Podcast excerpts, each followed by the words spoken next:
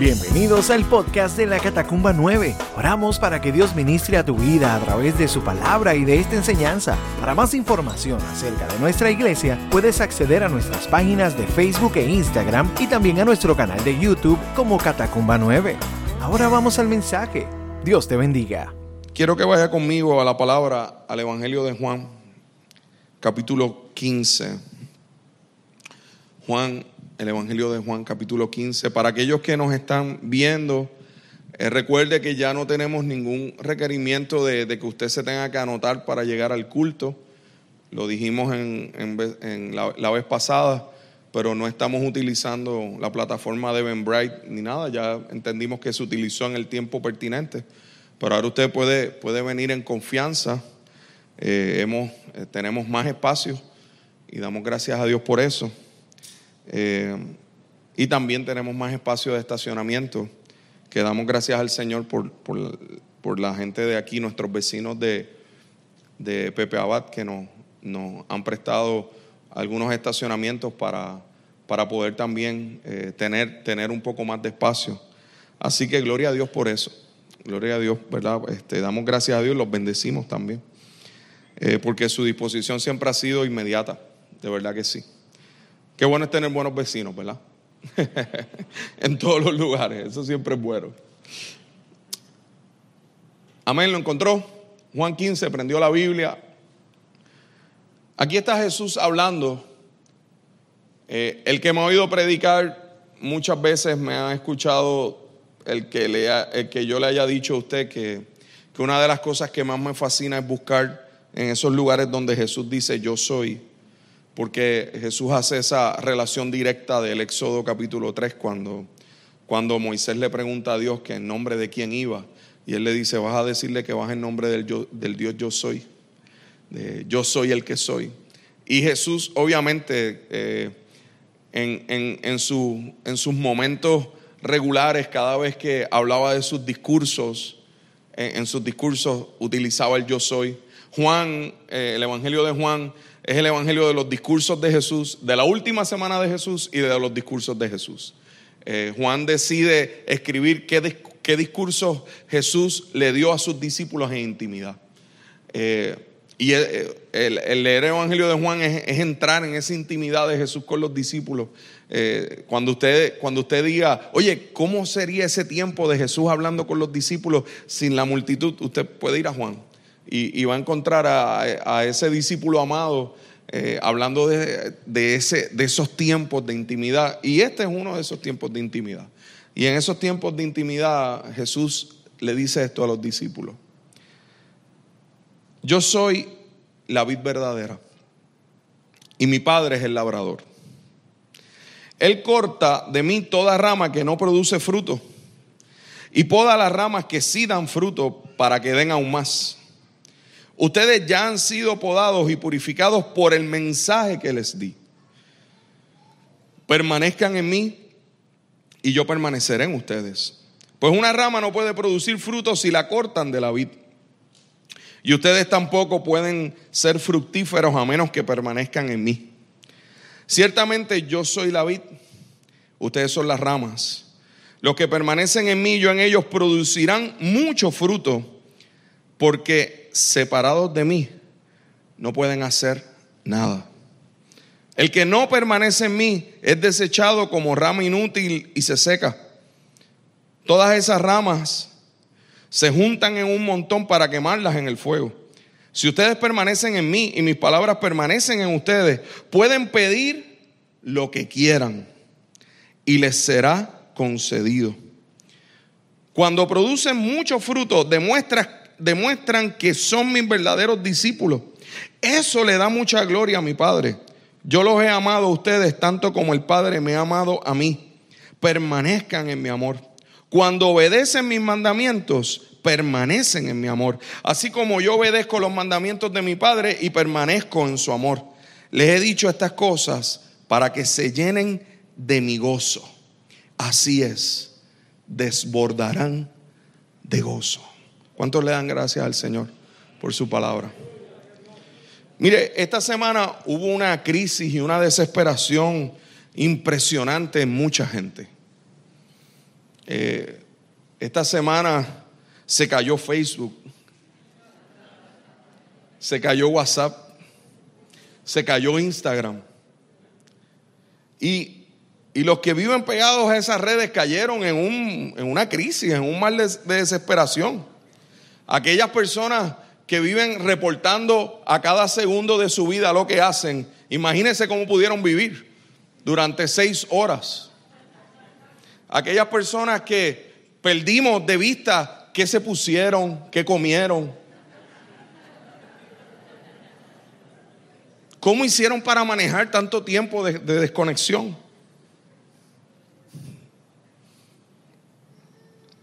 Qué interesante, ¿no? Cuán frágiles son nuestras rutinas.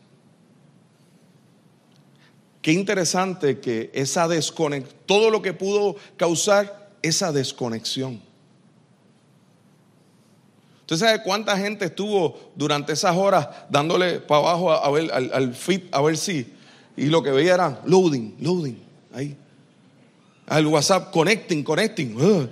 Porque siempre la expectativa es que esto va a pasar rápido y y yo quiero ser el primero en enviar un mensaje. De decir, volvió WhatsApp, ¿verdad? Aquí estoy. Este es mi estado. Tranquilo, no se preocupen, no me puse la camisa violeta. O sea, ¿cómo, cómo tenemos una certeza tan clara de cuando estamos desconectados de algo? La gente que se desconectó entendió que definitivamente no iba a poder comunicar. ¿Cuánta certeza un discípulo tiene de que si está desconectado de Cristo no puede funcionar? Porque quizás los que son, este, ¿cómo es que se dice? ¿Cuál es el nombre? Influencers. Que viven de eso, entendieron y dijeron, wow, aquí yo estoy perdiendo dinero, aquí yo estoy perdiendo followers, aquí yo estoy, o sea, esto, esto es un caos, porque estoy desconectado. De algo que a la hora de la verdad se dieron cuenta de que no tienen el control. Tienen el control de una parte, pero no del todo.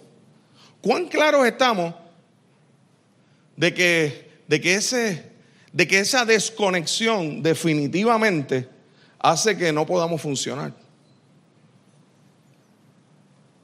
Aquí hay varios principios demasiado importantes para nuestra vida. Y creo que son mucho más apremiantes que simplemente si no tenemos Facebook o no tenemos Instagram o no tenemos WhatsApp. La desconexión con Dios trae muerte. No es que simplemente perdimos unos followers o algo pasó en ese mundo del cual estamos conectados. No, es que, es que trae una muerte y es una muerte espiritual. Y, yo quiero establecer varios principios. Hoy voy a establecer unos principios y al final quiero darte cinco puntos, regalarte cinco puntos importantes que necesitamos para poder permanecer. ¿Okay? Voy a darte cinco principios y cinco puntos para permanecer. Primer, primer principio, Cristo es la vida verdadera.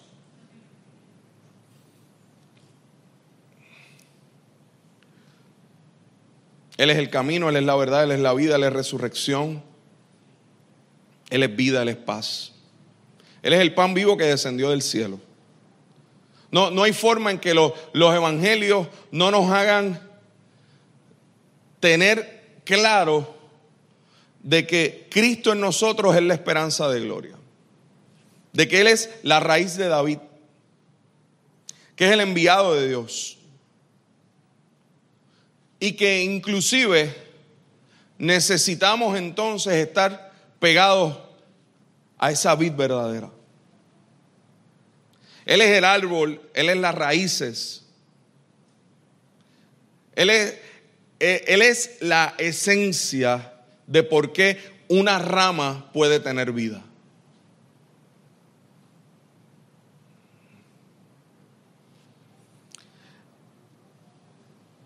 Ahorita Pastor Rick decía que habíamos sido injertados y habíamos sido injertados en el verdadero árbol. Es impresionante, ¿no? Porque, porque eso implica esa, esa, esta, esta comparación regular. Es algo que usted ve tan a menudo. Alrededor nuestro usted ve ramas en el piso. Eh, usted ve ramas con fruto. Y, por si no se acuerda, pues yo, yo, yo tengo un ayudante aquí que me va a traer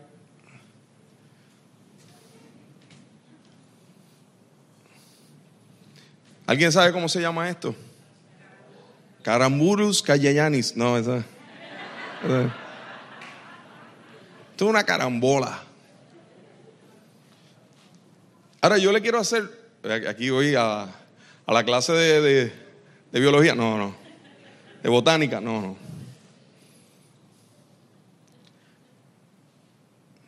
Esta rama va a poder dar otro fruto además de ese. ¿Habrá alguien que me diga aquí si esta rama va a poder dar otro fruto además de ese que está ahí? Ese fruto, ese, este fruto va a crecer más. ¿A qué va destinada esta rama?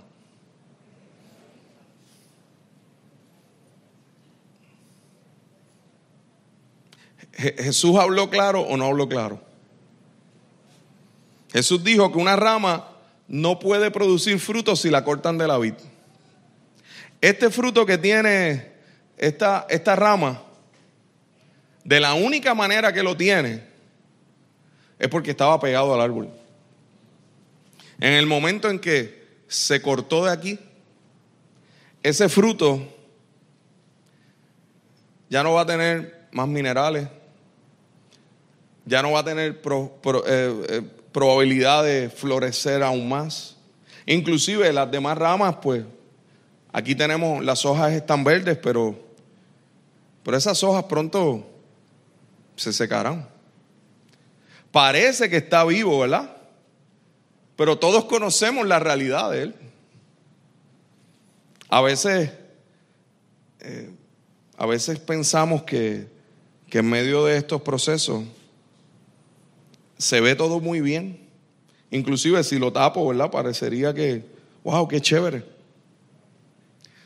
Pero, pero este fruto tiene un tiempo de caducidad. Mientras estuvo pegado a la rama, fue posible. Mientras estuvo pegado al árbol. Ya, ahora mismo no lo es. Ahora, si me pueden ayudar aquí, lo voy a, lo voy a dejar por aquí para... tenemos carambolas a la venta después al final del curso. No, mentira. Chacho, hice una clase anuncio ahí de carambolas. El segundo principio es que las ramas dan más frutos cuando son podadas. Cuando una rama es podada, da más frutos, eso lo dijo Jesús y es algo, es algo real. ¿Por qué? Porque entonces se produce algo en el árbol que tiene que ver con que envíe más nutrientes. Y entonces eso hace que, que que haya más frutos. Y es interesante porque lo que le dijo Jesús a los discípulos en esa intimidad fue, ustedes han sido podados. El, caminar conmigo, el escuchar el mensaje que yo les estoy dando, ha sido un mensaje de purificación para ustedes. Y ha sido un mensaje que ha provocado que ustedes puedan ser podados. Ahora, para yo poder dar mucho fruto, yo tengo que permanecer en la vid. Yo tengo que permanecer anclado a la vid. El libro de Gálatas, Pablo nos, enseña y nos dice, en el capítulo 5, verso 22, dice, más el fruto del Espíritu es amor, gozo, paz, paciencia, benignidad, bondad, fe, mansedumbre, templanza. Contra tales cosas no hay ley. Es interesante que, la escritura, cuando Pablo habla de fruto, no habla de que estos son los frutos, no habla en plural, habla, habla de un solo fruto.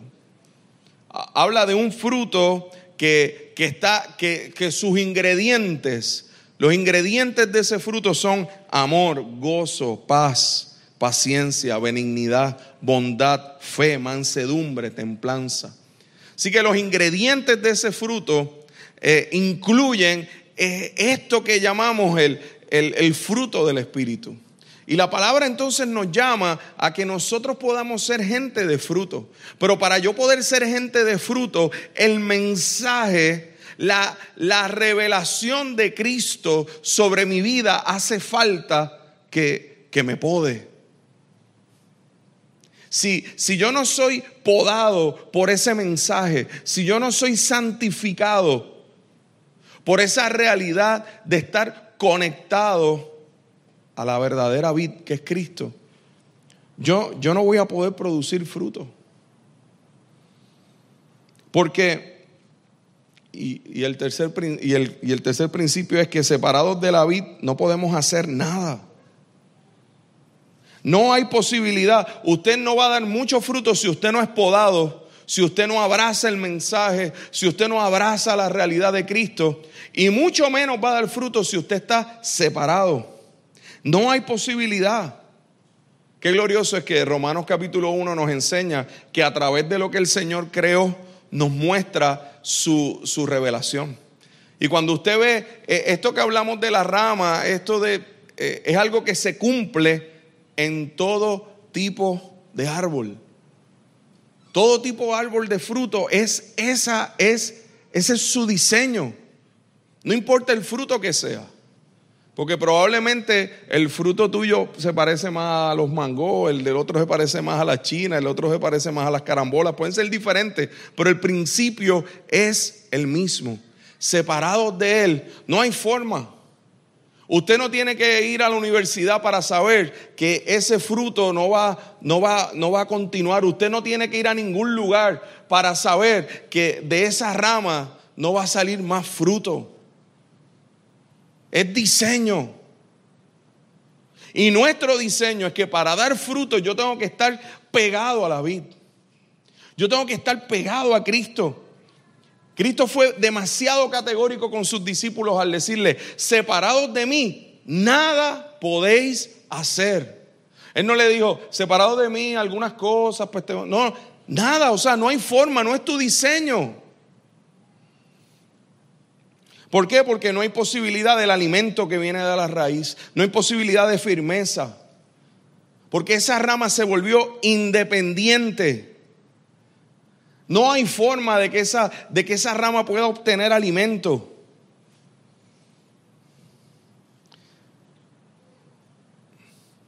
No hay forma de que pueda crecer al máximo nivel de su diseño.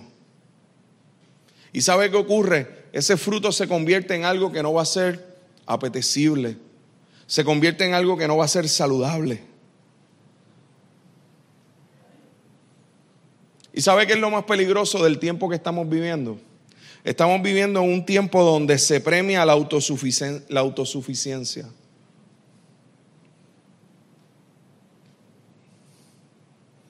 Tú puedes, piénsalo, dale, confiésalo, créelo, qué sé yo qué rayo. Todo es, el poder está de adentro, sin una dependencia directa del Señor. Y esa autosuficiencia, como no puede generar frutos, usted sabe qué es lo que hacemos. Que entonces aparentamos esos frutos. Y usted tiene que haber visto esto. Si tengo un ayudante que sale corriendo porque el otro se fue para el comedor, el que le tocaba. Él es el, plan B, el plan B, gracias. ¿Usted ha visto esto alguna vez? ¿Cuántos fueron engañados por esto alguna vez en una visita a una casa? ¿Cuántos de ustedes llegaron a una casa y estaba ahí el bodegón? Estaba la canastita y tenía manzana, unas uvas. ¿Acuerdas de esas uvas? Levante la mano, ¿cuántos de estos tenían usted en su casa? ¿Usted tenía esto en su casa? Esto estaba en las casas del siglo pasado de todo el mundo. Ahora las estamos poniendo de moda ahora. Tenemos también una... No, mentira. Parece verdad. Tiene la apariencia de verdad. Tiene la apariencia de ser un fruto.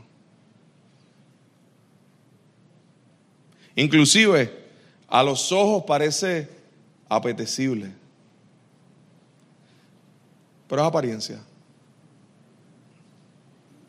Usted las ve aquí y pudiera decir, wow, mira, qué chévere. Que, oye, serán dulces, serán amargas. Pero la realidad es que no son reales. No hay forma de poder comérselos. No son saludables. Y, y usted sabe que es lo, el peor error que nosotros podemos cometer. Entonces, como parte de esa apariencia, aparentamos el amor. Aparentamos el gozo. Aparentamos la paz. Aparentamos la paciencia. Aparentamos la benignidad. Aparentamos la bondad. En ocasiones aparentamos hasta que tenemos fe. Aparentamos que somos mansos. Aparentamos que tenemos dominio propio y que tenemos templanza y estamos en control. Y nos acostumbramos a aparentar. Y dependiendo del escenario donde estamos, somos o una persona o somos un personaje. Porque cuando usted no está insertado en la verdadera vida, usted entonces tiene que aparentar el fruto de lo que se supone que usted sea. Pero cuando usted está insertado, el fruto sale solo. Y el fruto va a ser real. Y el fruto no va a depender de usted. Depende de que usted esté insertado. Y, esta palabra quiero, yo, yo sé que hay mucha gente que el Señor nos ha permitido tener en este último tiempo. Pero quiero hablarle, quiero tomar un minuto nada más para hablarle a aquellos que llevan mucho tiempo con nosotros. Aquellos que los conocemos hace muchos años. Aquellos que inclusive algunos nos están viendo por ahí. Y quizás hace algún tiempito no nos podemos ver y, saludar. Pero que les extrañamos y les amamos. Cuidado con acostumbrarte a aparentar. Porque ya sabes cómo funcionar. Ya sabes qué hacer. Y ya sabes qué personaje tener dentro del ambiente cristiano. Ya sabes que se dice amén cuando te dicen Dios te bendiga. Ya sabes que cuando te dan un cumplido dices gloria a Dios. Ya tienes un set de excusas bien chéveres para cualquier circunstancia que tenga que ver con algo espiritual en tu vida. Y no te das cuenta de que quizás el Señor te está permitiendo el que pueda ser genuino, el que pueda ser genuina con, con con aquellos escenarios donde de momento interrumpen personas esa apariencia. Y no te estás dando cuenta de que el Señor está siendo misericordioso contigo para que, para que no sigas aparentando. Y porque hay gente que a veces coge la rama que le presenta al principio y le pega esto con tape, ¿entiendes? Y dice, no, pero mira mi rama. Esto está ahí, chacho, se ve brutal. Y yo tengo gozo, sí, eh, ¿verdad? Yo aparento el gozo. Aparento la paz. Pero la realidad es que en mi soledad o en mi intimidad con mi familia, la realidad de, de, mi personaje sale a flote. Porque en el hogar, en la familia, es donde sale la realidad de quién soy. Y a veces no nos percatamos que eso precisamente es lo que abona para que a veces nuestros hijos duden de la realidad de la fe. ¿Sabías eso? Porque lo que provoca es que nuestros hijos digan, pero si papi y mami van siempre a la iglesia, Pero lo que yo veo allá es una cosa, pero lo que veo en acá en, entre nosotros es otra. Y poco a poco nosotros queremos, queremos que ellos sean, olvídate, los más creyentes, los más discípulos, que vayan a la iglesia, que vayan a los jóvenes, que, ah, qué bueno, mira, le dieron clase de escuela bíblica y toda la cosa, y eso está tremendo. Pero lo que los va a marcar a ellos no es cuántas historias bíblicas ellos se sepan, es cuántas historias bíblicas ellos vean en su casa, en la realidad donde el personaje no está. Y sabes qué es lo peor, que, que, que sabes que, que es un fruto que no es un fruto real, pero decides seguir viviéndolo.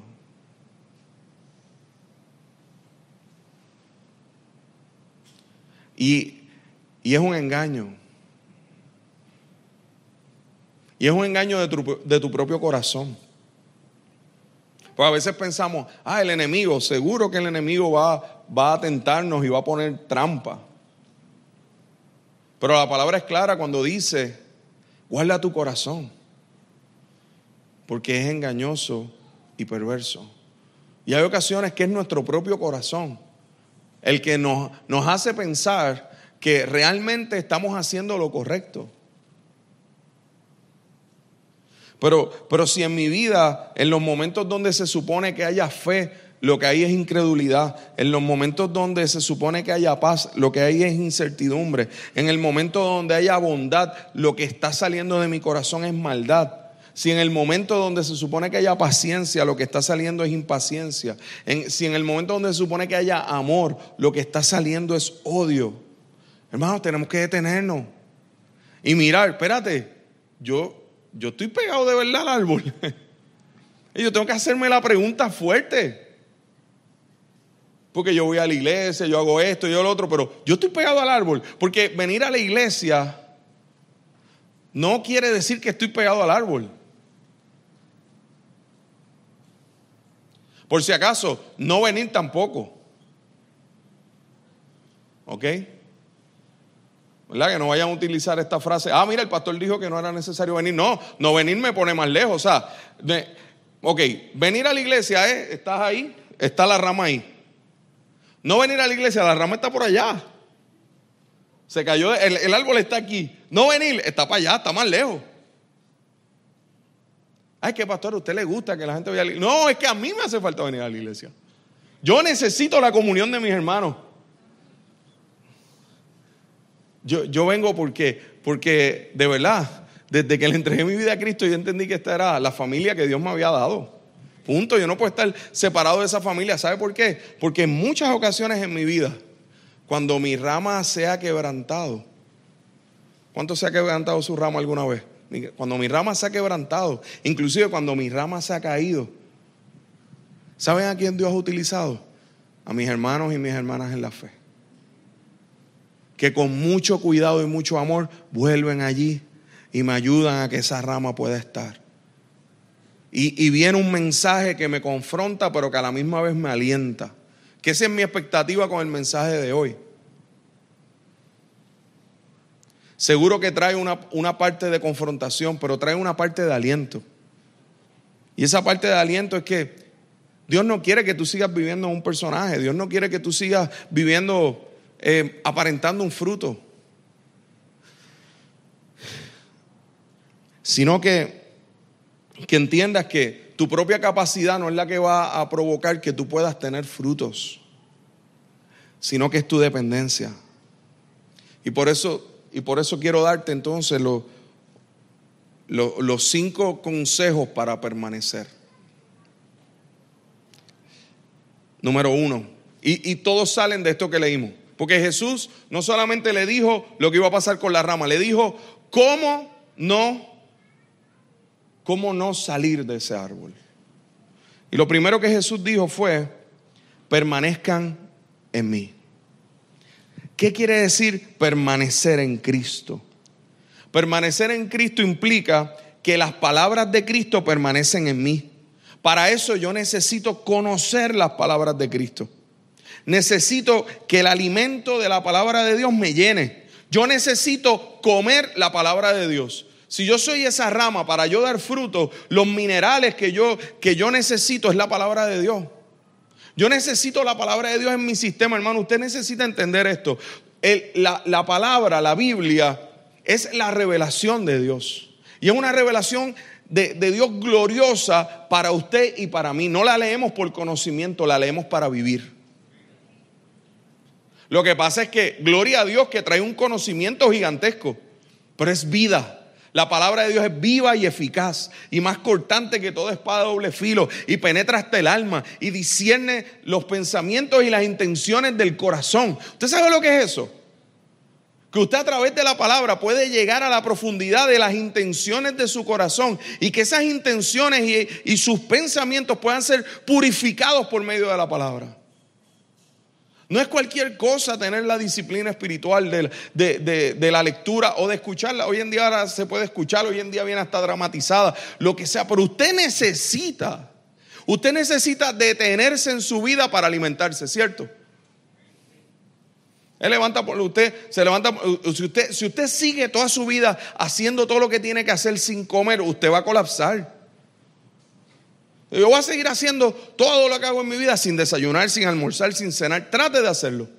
No va a poder. La palabra, la palabra es lámpara a mis pies, es lumbrera a mi camino, pero la palabra es, es, es alimento, es medicina a mis huesos. No es únicamente que sea bueno, es que es que es una necesidad. Yo necesito, yo necesito acercarme a la palabra. Yo, yo lo necesito. Y yo no me canso de repetir esto. Porque el que hoy yo esté aquí hoy como, como pastor, el que yo pueda haber vivido mi vida en Cristo durante todos estos años, desde mis 13 años hasta hoy, yo se lo debo a la palabra. Yo recuerdo esa primera Biblia que me regalaron con los bordes azules, chiquititas. Al otro día de haberle entregado mi vida a Cristo en mi cuarto, aquel amigo mío fue en su BMX a mi casa, subió las escaleras, me dio la Biblia y me dijo, este, léela, aquí está tu vida. Y cuando abrí la contraportada, tenía, tenía eh, el versículo de Mateo que decía cuando Jesús dijo escudriñar las escrituras, porque a vosotros os parece que en ellas tenéis la vida eterna y ellas son las que dan testimonio de mí. Y yo le digo algo, no hay, no hay, y, y yo he leído muchos libros en mi vida, pero no hay nada como sentarse a los pies de la palabra, porque estás con el autor ahí está el Espíritu Santo dirigiendo. Del Espíritu Santo que inspiró a, a, hombres y mujeres de Dios. Ese Espíritu Santo está ahí. Hermano, hay más que está pasando en tu alma cuando tú te expones a la palabra de lo que tú te imaginas. Hay mucho más que está pasando en tu corazón cuando tú te expones a la palabra de lo que tú te imaginas. Igualito que, que, hay mucho pasando en tu corazón y en tu alma dependiendo lo que tú escuchas. Dependiendo lo que lees, dependiendo lo que te expones. ¿Cuántas veces en tu vida no tomaste decisiones a lo loco por una canción que oíste? ¿Por un consejo que oíste de alguien? Porque fuiste expuesto a eso. Permanecer en Cristo implica que las palabras de Cristo permanezcan en mí. Permanecer en Cristo no es únicamente yo venir a la congregación, eso es parte, pero, pero, pero yo necesito palabra de Dios en mi vida. Porque, porque ese es mi alimento. Porque si la rama tiene un problema de que el alimento no pasa, se va a caer. Se va a caer, punto. Número dos. Y este punto me gusta mucho. El que permanece puede pedir.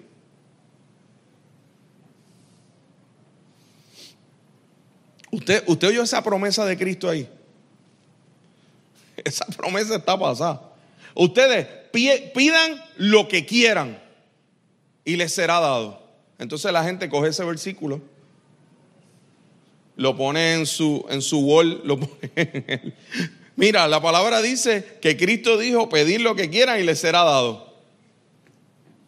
Y ahí es como cogemos los versículos y los sacamos de contexto.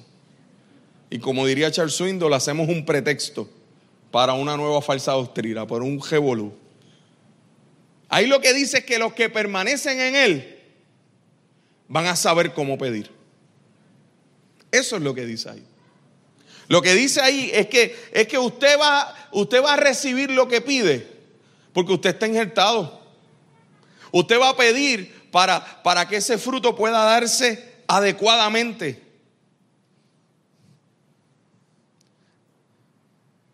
Los que permanecen en su palabra pueden pedir. Número tres. Jesús dijo claramente que producir muchos frutos es la evidencia de que somos sus discípulos. Jesús a sus discípulos también les dijo, por sus frutos los conoceréis. ¿Cuáles frutos produce mi vida?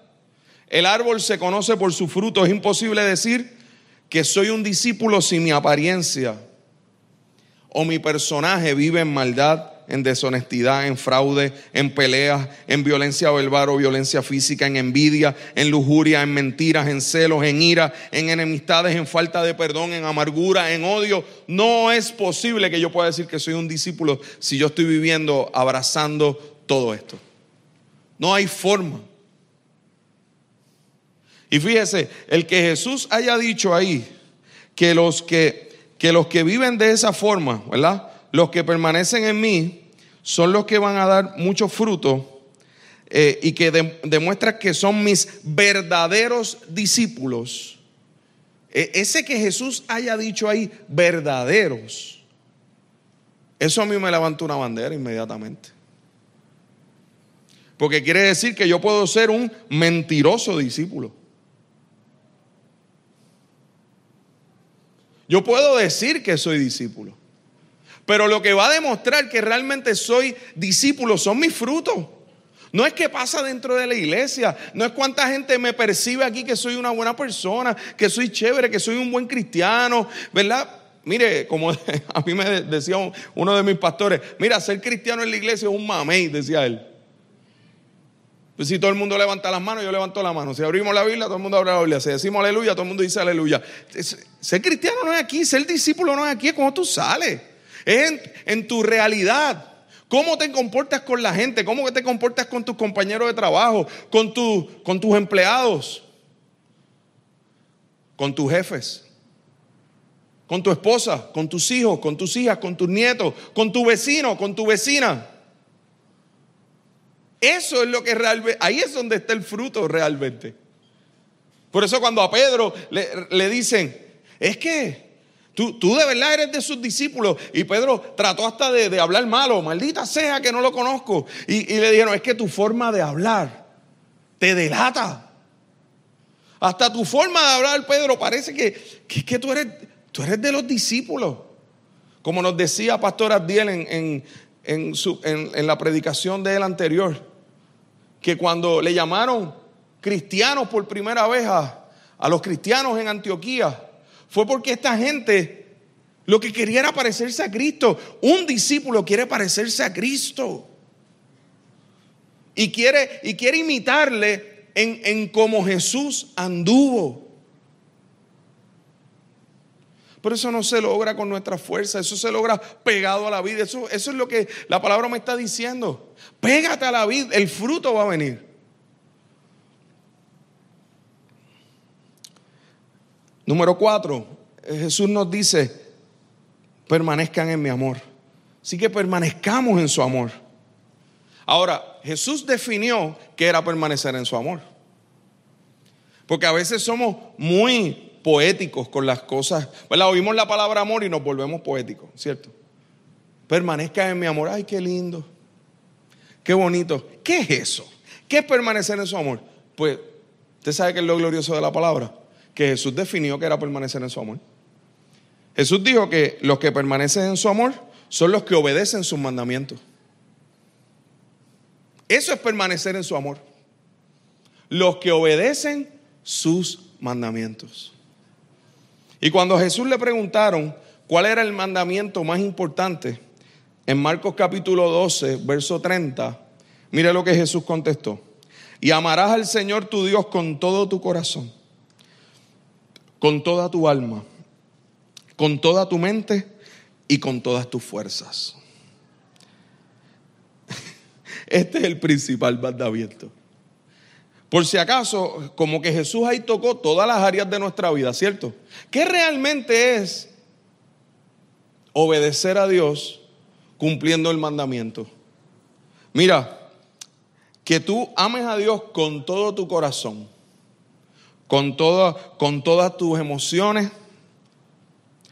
con, con toda tu alma, con toda tu eternidad con toda tu mente, con todos tus pensamientos y con toda tu fuerza, con todo lo que, lo que haces. Hermano, usted se dio cuenta de que en esa contestación, cuando Jesús dice, este es el principal mandamiento, Jesús no está dejando nada fuera de la totalidad de quien tú eres. ¿Qué es obedecerle? Es amarle con todo lo que tú eres, con todo lo que haces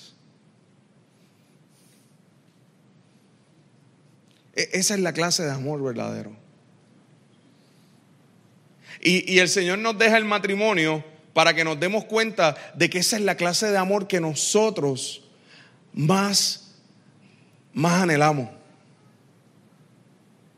Porque yo anhelo que mi esposa me ame con, con todo su corazón, con toda su fuerza. ¿O usted quiere que la ame con un poquitito nada más? No, yo quiero que ella me ame con, con todo lo que ella es. Qué glorioso, ¿verdad? Pues el Señor lo que nos está diciendo es, si tú me amas obedeciendo esto, tú, tú, vas a amar verdaderamente y vas a amar correctamente porque entonces no se quedó ahí. Le digo, este es el principal mandamiento, pero el segundo es semejante. Amarás a tu prójimo como a ti mismo. No hay otro mandamiento mayor que estos. Cuando uno ama a Dios, permanece en su amor y le obedece, usted aprende a amarse a usted mismo primero, ¿oyó? Porque eso es lo que dice ese segundo mandamiento. Amarás a tu prójimo como a ti mismo. ¿A quién primero usted se ama? A usted, pero usted se ama a usted correctamente. Cuando usted se ama correctamente, usted no se ama de más, usted se ama correctamente. Y usted demuestra que usted se ama porque usted está amando a Dios primero. Y luego con esa certeza de ese amor, entonces usted puede amar al prójimo. Y puede amar correctamente. Y, y Jesús cierra con esto. Punto número 5. ¿Por qué Jesús nos enseña esto? Y cuando termina esta, todo, todo este proceso tan fuerte, ¿no? De, de que la rama que será, que es cortada, pues va a ser echada al fuego, pero la rama que permanece, esa es la que va a tener fruto termina diciendo, mire, yo les he enseñado esto. ¿Alguna vez usted se ha preguntado, oye, ¿por qué Jesús enseñó esto? Pues en este discurso Jesús nos dice por qué lo enseñó. Y con esto voy cerrando. Jesús nos enseña esto para que estemos llenos de gozo. Jesús nos enseña esto para que usted y yo estemos llenos de gozo. Y Jesús los mira y les dice, ustedes van a desbordar de gozo. Esto es una buena noticia, lo que Jesús nos está diciendo de estar injertados en Él, de, estar unidos a Él, es una buena noticia. Usted y yo no podíamos estar unidos a Dios. Nuestro pecado impedía que pudiéramos estar ahí pegados al Señor. Pero entonces lo que Jesús les está diciendo no es una mala noticia, es una buena noticia. Lo que te está diciendo es, no hay necesidad de actuar separado de mí. Es un gozo indescriptible cuando tú vives pegado a mí. Porque vas a dar fruto y te vas a sorprender de los frutos. Y vas a mirar y vas a decir, wow, mira los frutos que está dando mi vida. Esto yo jamás lo hubiera imaginado. Esos son los testimonios más gloriosos cuando de momento tú dices, wow, es que en otro tiempo este no hubiera sido el fruto de mi vida. Yo hubiera actuado de esta, de esta, de esta forma. Yo hubiera actuado mal. Yo lo hubiera manejado mal. Y de momento, ahora veo, veo que estoy frente a esta situación. Pero el fruto que está dando mi vida es diferente. ¿Y, qué, ¿Y de qué te va a llenar eso? De gozo. Es decir, Señor, wow, esta es la evidencia. Estoy pegado a ti. Señor, manténme pegado a ti. Y lo glorioso es que, mire, el Espíritu Santo está ahí todo el tiempo, pegándonos, pegándonos ahí, pegándonos. Y el Señor vuelve y, nos quebrantamos y nos... Y, vuelve el Señor y, vuelve y, con su misericordia que es nueva cada mañana, vuelve, pero, porque, pero te caíste, vente, vamos otra vez. ¿Cuántos han caído y el Señor los ha levantado? Estas son buenas noticias. Es la buena noticia de que, de que hay esperanza, de que hay esperanza de ser, de ser pegados a ese árbol de vida, para que puedas dar frutos verdaderos, no frutos artificiales, para que no seas un personaje, sino que seas quien realmente eres, con defectos, con circunstancias. Mire, algunos frutos de mi vida han salido más pequeños de lo que yo hubiera querido. Ha habido frutos de mi vida que han salido eh, un poquito más amargos de lo que yo hubiera querido. Pero qué bueno es tener a un Dios que te dice, tranquilo Nando, viene otra temporada. Quizás en esta temporada los frutos salieron chiquitos pero viene una temporada mejor. Más adelante, sigue, sigue nutriéndote. Sigue nutriéndote. Que más adelante, en la casa de mi abuelo había un palo de mango y, y habían unos años que los frutos eran chiquitos, pero habían otros donde esos frutos. ¿Usted le ha pasado eso? Eso es a mí nada más. ¿Cuánto le ha pasado eso? Que de momento este árbol, fíjate, y de momento vino otra, pasó una época, pasó quizás un tiempo difícil, y de momento, cuando usted a lo mejor dice, ese árbol bendito, si el año pasado los dio amargo, este año va a estar. Y de momento, salió un fruto brutal de, un, de una temporada difícil. De tus temporadas difíciles el Señor sacará buenos frutos. No lo dudes. No lo dudes. El Señor es quien te insertó permanece en su amor.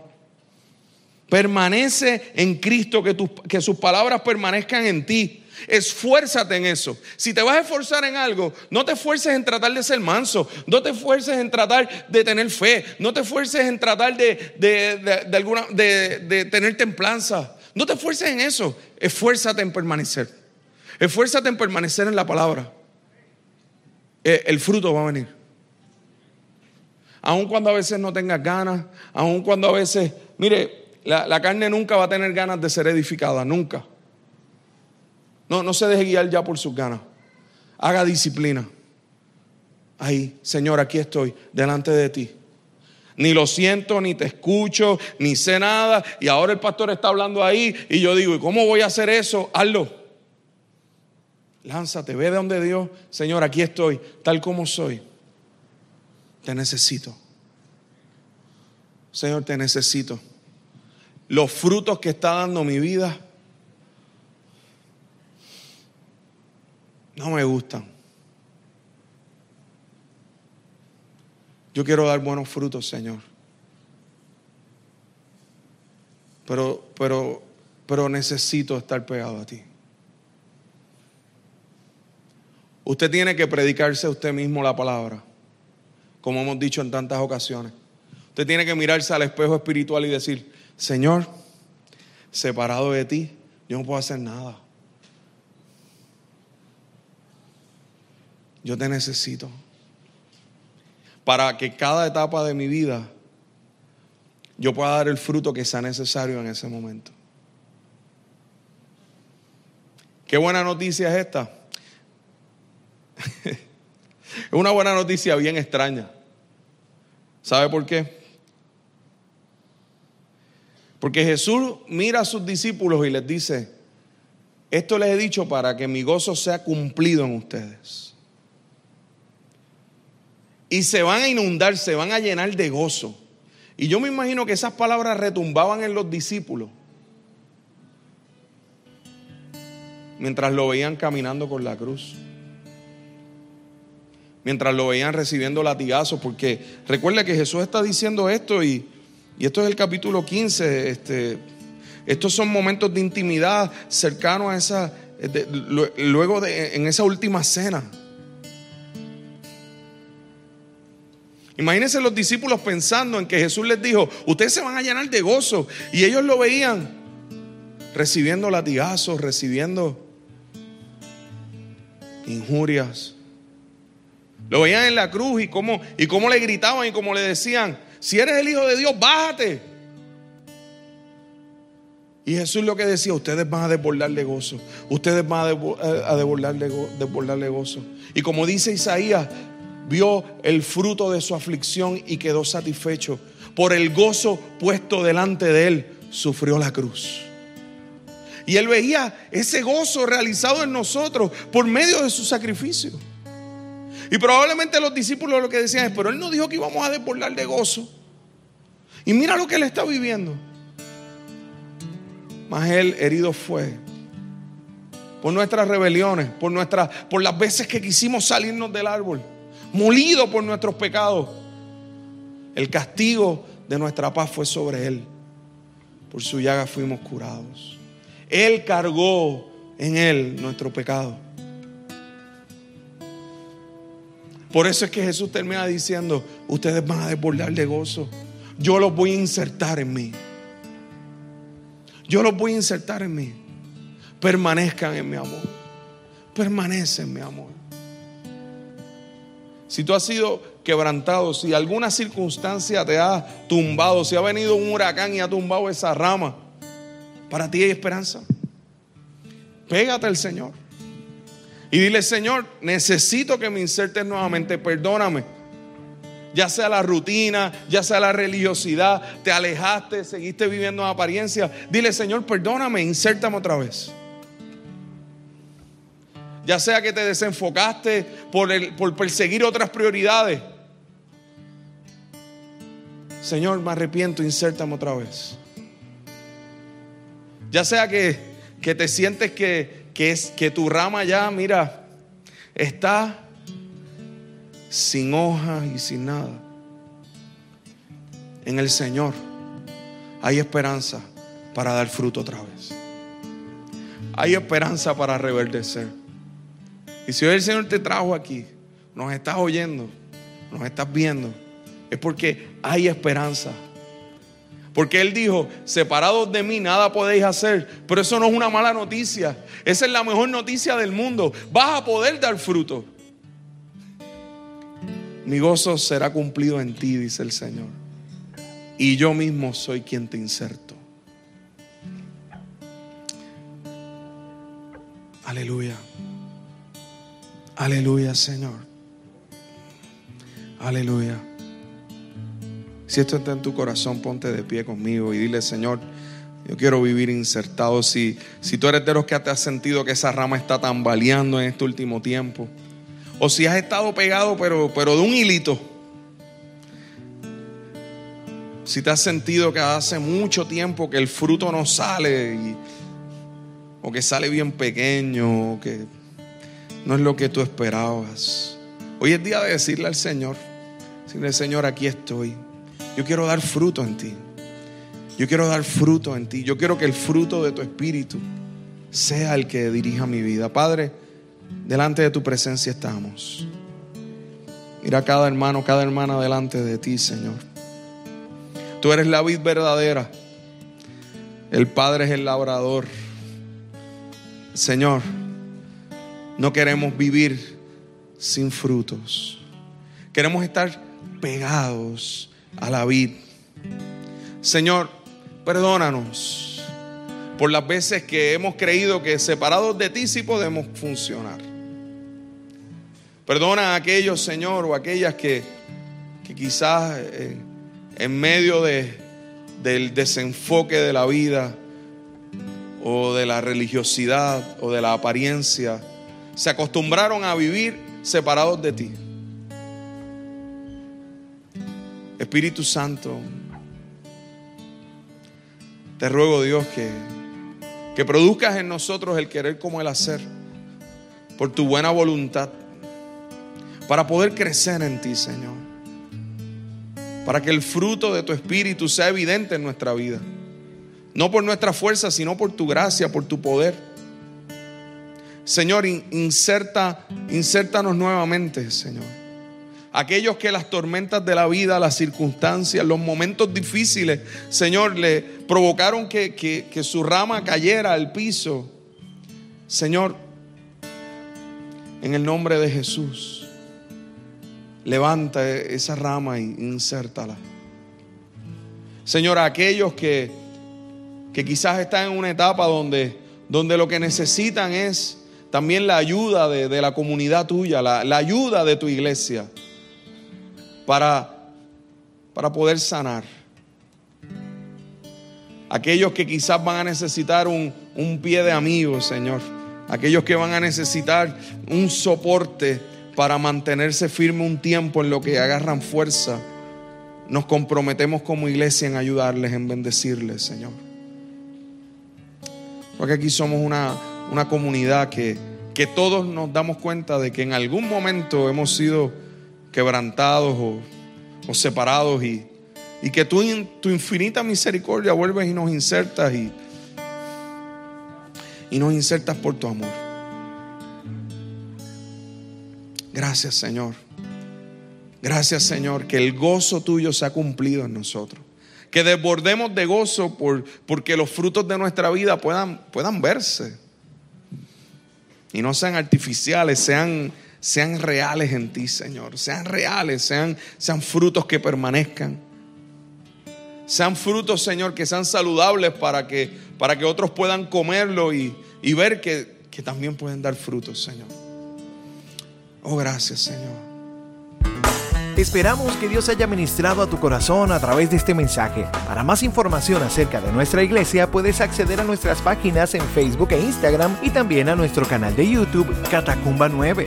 Gracias por estar con nosotros. Será hasta la próxima semana. Dios te bendiga.